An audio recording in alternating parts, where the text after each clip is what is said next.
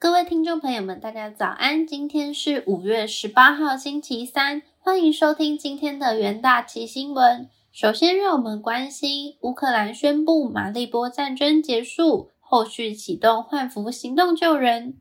乌克兰周一表示，马利波驻军已完成战斗任务，驻扎在亚速钢铁厂的军事指挥官已得到命令，要挽救士兵们的生命。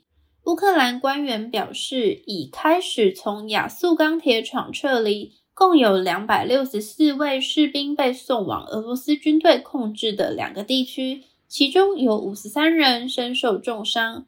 乌克兰国防部副部长证实了这一情况，并表示，守军为乌克兰军队争取了重要的时间，得以重整部队并接受盟友的援助，但很遗憾，无法在军事上为他们解围。并表示，后续将透过交换流程将这些军人带回乌克兰。乌克兰官方的表述中避免使用“投降”一词，但根据俄罗斯媒体周一接受了乌克兰第一阶段的投降。俄罗斯国防部宣布，双方达成协议，允许乌克兰伤兵移转至新亚佐夫斯克。不过，俄罗斯并未提及后续的换符合亚速钢铁厂的控制权问题。乌克兰总统表示，挽救生命的行动仍在持续。乌克兰需要活着的乌克兰英雄。而国防部副部长表示，乌克兰正努力营救亚速工厂内剩余的部队。早前，利马波官员在四月中表示，还有多达一千名平民也躲在此处。再来，让我们关心欧元区首季经济成长优于预期的相关新闻。欧盟统计局周二公布修正后数据显示，第一季经济欧元区十九个成员国 GDP 季增零点三 percent，年增五点一 percent，皆优于先前的预估。数据显示，尽管俄罗斯今年二月底入侵乌克兰，扰乱供应链，打击市场信心，并大幅推高能源价格。但欧元区在第一季的经济成长速度与去年第四季相同。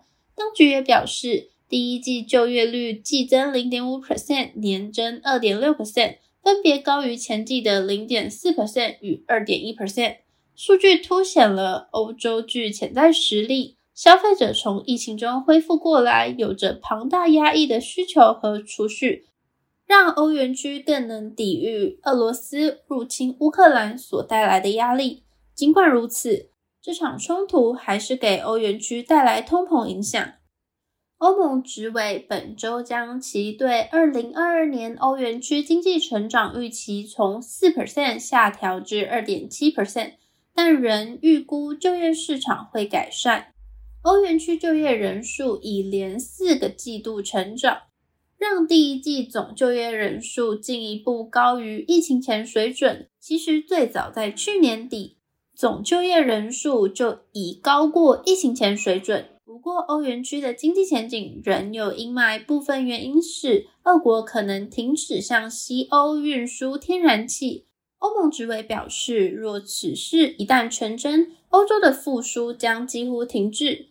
欧洲央行执委会成员本月初曾表示，欧元区经济几乎已渐渐停止。欧元经济事实上是停滞不前的，让央行官员难以在看到本季经济数据前决定下一步行动。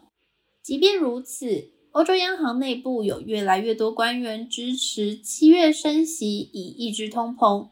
目前欧元区的通膨率几乎是两 percent 目标的四倍。官员称，若不升息控制，通膨将根深蒂固。最后是美国商会表示，中国严格风控将阻碍外商投资的相关新闻。美国商会会长年度报告发布会上表示，几乎没有迹象表明美国企业正在离开中国市场。但是，长达数年的研究和尽职的调查过程已被推延。他说道：“由于入境受到限制，我们非常担心美国和其他外国公司在中国进行的投资。在今年风控和过去两年的限制下，意味着从现在起的三到五年后，我们很可能会看到外商在中国的投资缩减。”他也表示，相关的限制将会导致原先在中国拥有供应链的外国公司去寻找替代来源，以减少供应中断的风险。上周，美国商会发布了研究调查显示，由于持续的防疫封锁限制，促使中国的外籍员工外流，同时有五十八 percent 的美国商会成员下调了今年的营收预测。在中国的欧洲商会也曾表示。欧洲企业已为下一波疫情爆发导致供应链中断做好准备。在中国提高疫苗接种率之前，相关问题出现改善的可能性很小。再来进入到三分钟听股期的单元，首先让我们关心华通期货。华通第二季因淡季以及中国防疫风控影响客户拉货以及进出货。预期六月上海渴望全面恢复正常生活，营运有机会在第三季出现反弹，期价大涨四点六三 percent，突破季线。